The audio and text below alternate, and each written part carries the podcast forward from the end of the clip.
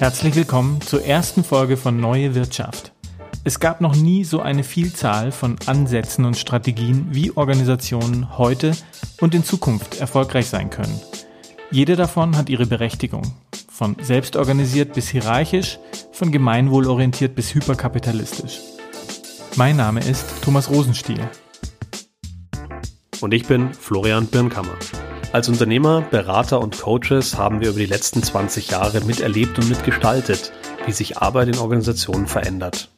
In unserem Podcast Neue Wirtschaft reflektieren wir aktuelle Lösungsansätze und Methoden, ganz undogmatisch und praxisorientiert und nutzen die Gelegenheit, Unternehmer, Führungskräfte und Experten zu treffen, um von deren Reise in die neue Wirtschaft zu erfahren und zu berichten.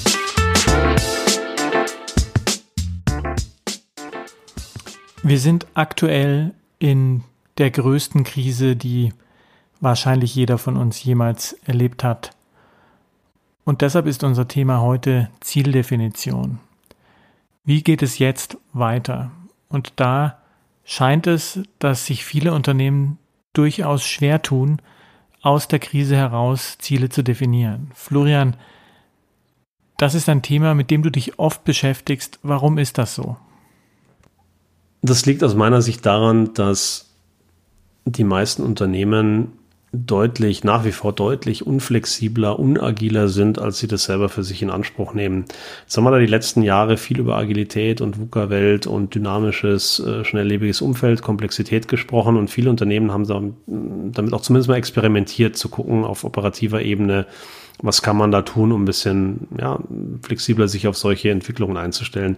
De facto ist es aber so, die meisten Unternehmen arbeiten immer noch mit jährlichen Budgetplanungen, machen langfristige Ressourcenplanungen, legen ihre strategischen Ziele auf eins, zwei, drei Jahre fest und setzen die auch so um. Ja, und da bin ich natürlich in so einer Situation wie jetzt erstmal ausgehebelt. Okay, das heißt, ähm, Aktuell werden noch zu starre Planungssysteme eingesetzt und die funktionieren in so einer Situation wie heute nicht. Also ich sehe da, ich da drei Probleme. Das erste ist äh, mal die Frage, wie Ziele definiert werden. Ja, also sind die richtigen Themen ausgewählt? Passt der Zeitraum dazu?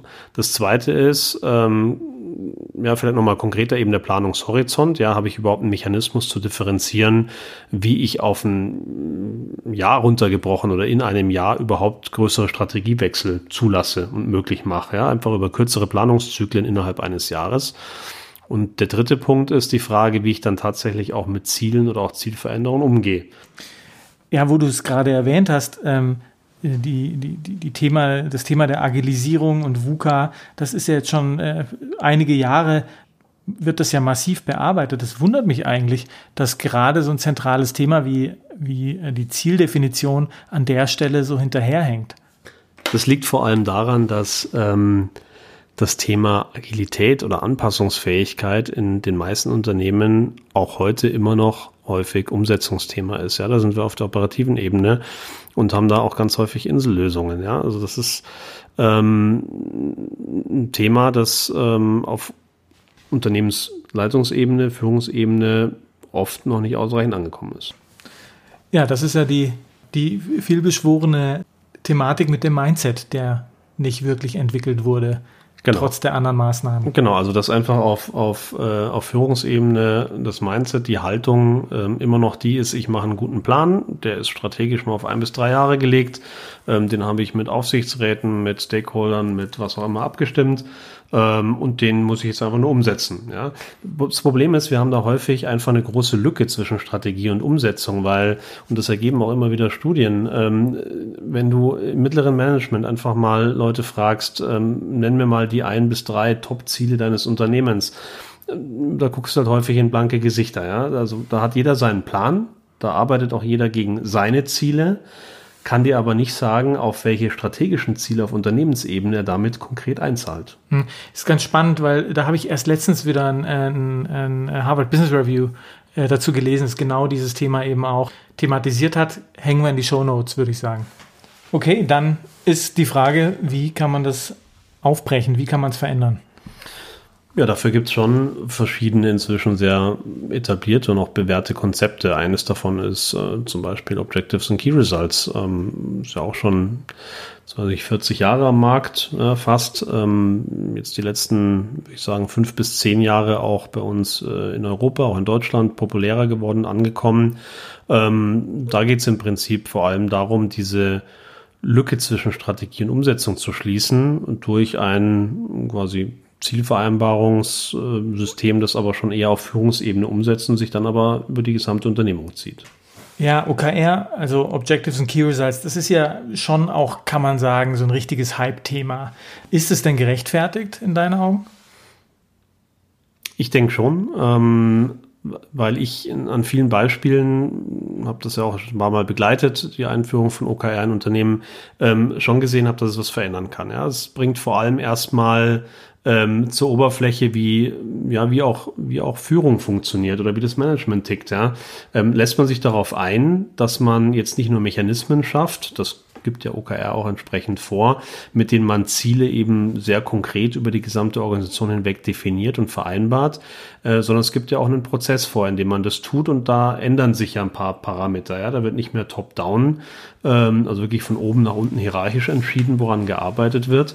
Und jeder bekommt dann quasi sein kleines Stück vom Kuchen, ja, wo er dann quasi auf die nächste Zielebene einarbeitet, sondern da geht es ja wirklich mehr darum, ähm, auch Freiräume zu schaffen, ja, sodass also quasi über die Organisation hinweg verschiedene Ebenen auch eher autom, autonom entscheiden können, ähm, wo sie Schwerpunkte setzen, woran sie arbeiten und um das alles aber wieder zusammenzuführen auf ein gemeinsames, äh, übergeordnetes Unternehmensziel, muss das natürlich erstmal klar benannt und beschrieben werden. Ja?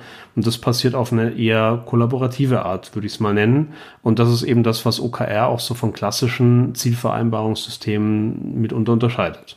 Das heißt, OKR hat quasi eingebaut, dass es auch eine gemeinsame einen gemeinsamen Blickwinkel über die gesamte Organisation auf diese Zieldefinition gibt.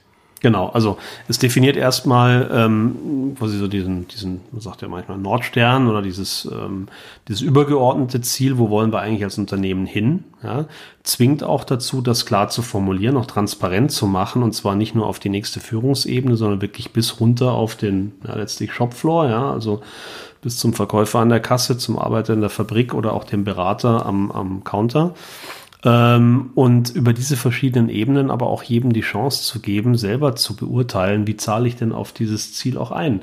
Ähm, und es gibt jetzt eben nicht vor, und das ist so ein bisschen dieser Weg weg vom Tayloristischen früher, ich beschreibe dir deine Aufgabe und du hast die dann umzusetzen, so schaffen wir Wert, ähm, hin zu dem, was Peter Drucker in den 50er Jahren entwickelt hat, Management by Objectives. Das ist so ein bisschen die Ursuppe für OKR, ähm, zu sagen, wir definieren Ziele und lassen jedem auch die Chance, darüber nachzudenken, auf welchem Weg man die dieses Ziel besser erreicht. Das heißt, jeder bringt auf seiner Ebene die Fachkompetenz, die Expertise ein, die er hat und hilft oder leistet dabei einen Beitrag bei der Lösungsfindung. Ja, du hast ja gerade auch äh, MBOs jetzt äh, erwähnt. Aber ähm, OKR hat ja doch nochmal einen anderen Ansatz.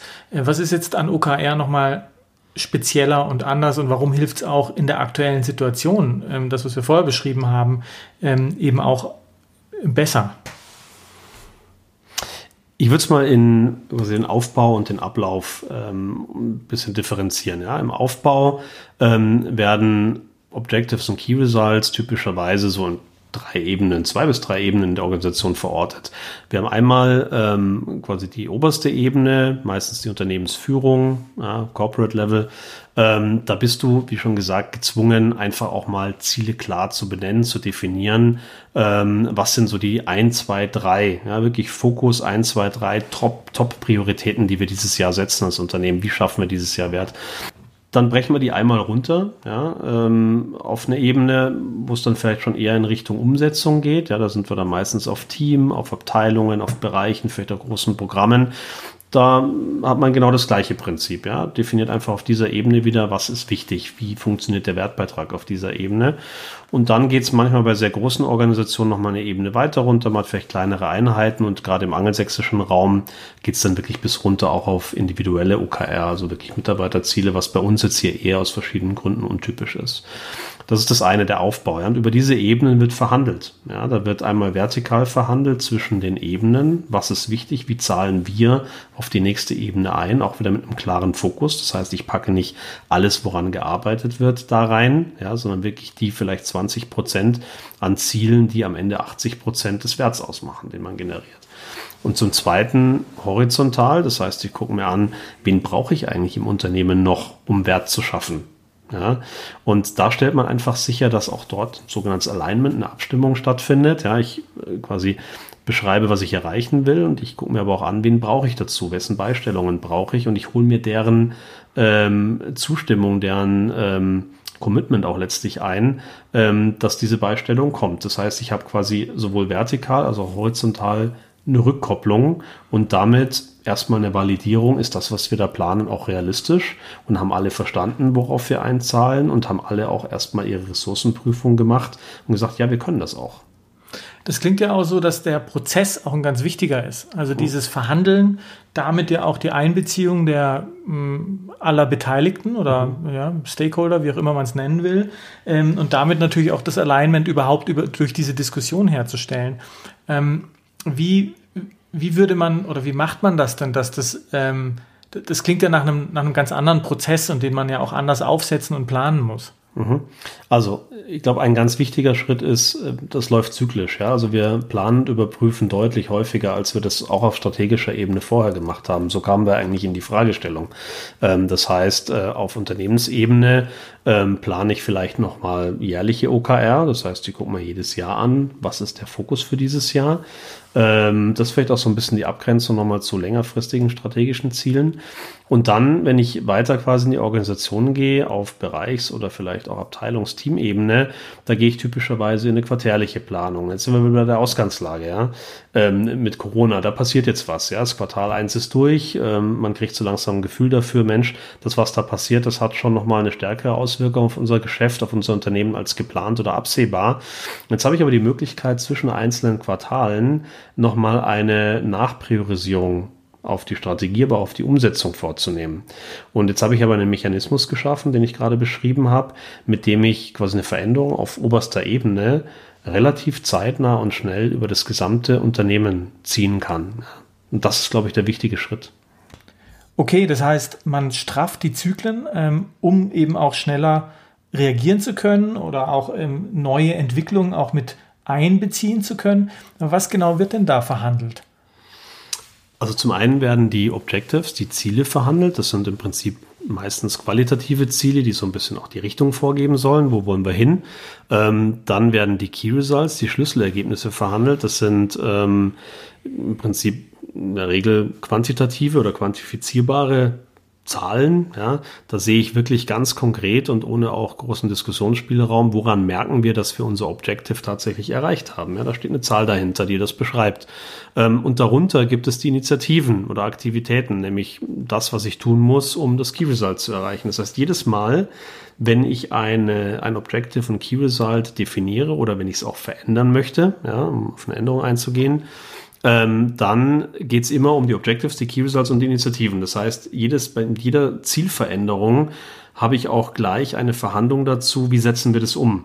Und das ist genau das, was ich dann auslöse, ja, diese Umplanung. Und das ist das, was auch, du hast vorhin gefragt, der Unterschied zu äh, klassischen Zielmanagementsystemen oder MBO.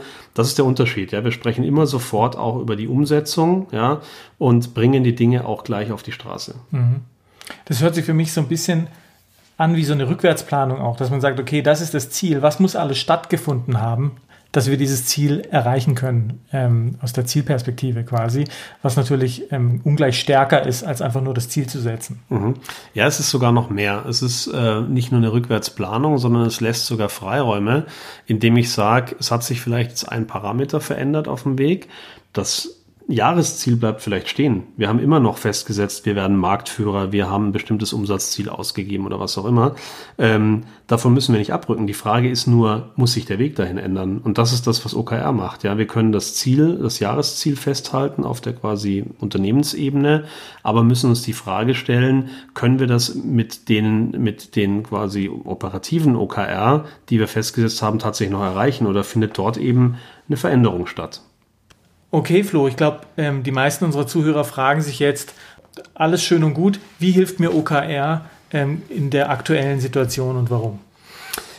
Also wenn du OKR einführst im Unternehmen, dann ist der quasi Mindset-Veränderung, von der du am Anfang gesprochen hast, unumgänglich. Ja? Also ähm, das bringt tatsächlich die, die, die Themen ans Tageslicht, an denen es momentan hakt. Ja? Ich muss mich da als Unternehmer, als Führungskraft wirklich darauf einlassen ähm, und ähm, da ist da schon mal viel passiert. Das Zweite ist, das Konzept ist ja, überlasse quasi das Handling von solchen ähm, Herausforderungen nicht allein der Unternehmensführung. Das geht gar nicht. Das macht auch keinen Sinn.